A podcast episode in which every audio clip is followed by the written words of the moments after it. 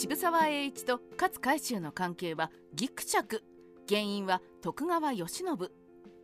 2021年 NHK 大河ドラマ「青天を衝け」の主人公は渋沢栄一です。これまでの幕末大河の主人公は主に幕末に活躍した偉人ですが渋沢栄一は幕末ではなく明治日本経済を牽引した人物でした。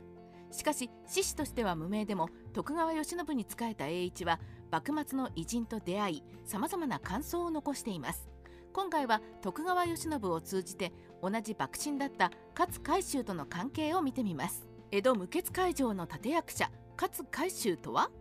勝海舟は貧乏御家人の子供でしたが貧乏に耐えながら独力で剣術と蘭学を収めペリー来航で騒然とする幕府の中で解剖意見書を提出して幕会の目に留まり出世しました。勝は幕臣でありながら早い段階で幕府が新しい時代に対応できないことを見抜いており常に日本全体を考えて政策を練り海軍総連所を創設して幕臣のみならず諸藩の藩士を受け入れ海軍士官教育を施すなど広い視野を持っていましたが反対派からは幕府の裏切り者とみなされ何度も役職をクビになっては復職するを繰り返します。徳川慶喜とは慶喜が将軍になってからの付き合いですが鳥羽伏見の戦いで慶喜が朝敵の汚名を着てより徹底した標準謝罪を条件に攻め上ってくる薩長軍に対し江南織り交ぜた外交戦を繰り広げ江戸無血開城を達成。江戸幕府は滅亡したものの徳川家を静岡で存続させ慶喜の首をつなぎました。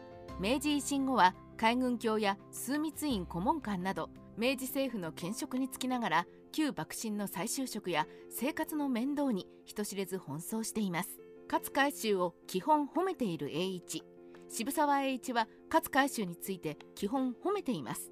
幕末の難しい時期に渋沢栄一は日本になくパリにいました。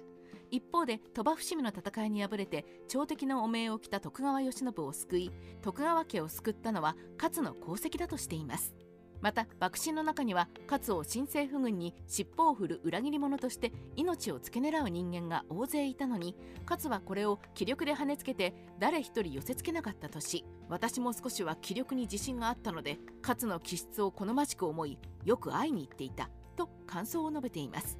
渋沢栄一も勝も小男ながらエネルギーの塊で気力を噴出して生きているのでそういう共通点もあっての感想かもしれません。栄一を小僧扱いする海舟に不満。しかし海舟の栄一についての扱いはまるで小僧扱いだったと書いています。栄一がパリに残留していた徳川秋田家一行の帰国費用2万円のことで明治新政府とどちらに所有権があるか揉めて口論の末に2万円をもぎ取って無事に帰国させた時も勝は民部公使のフランスからの引き上げには栗本常雲のような分からず屋がいたからさぞ困っただろう。それがお前さんの力で幸い対面も傷つかずまた何の不都合もなく守備よく引き上げられて結構なことであったとねぎらいました。また一行が帰国の途中に上海にいた時当時江戸を抜け出した榎本武明の一派から徳川秋田家を総大将にしたいと誘いがあった時栄一が断固拒否し秋田家を守った時にも幕臣の中にもまだそういう間違った考えを持つ者がいて困る。だがお前さんが民部公使をそんな輩に担がせないようにしてくれたのは嬉しい。このように渋沢栄一を褒めたそうです。徳川慶喜を静岡から出さない海舟に不満。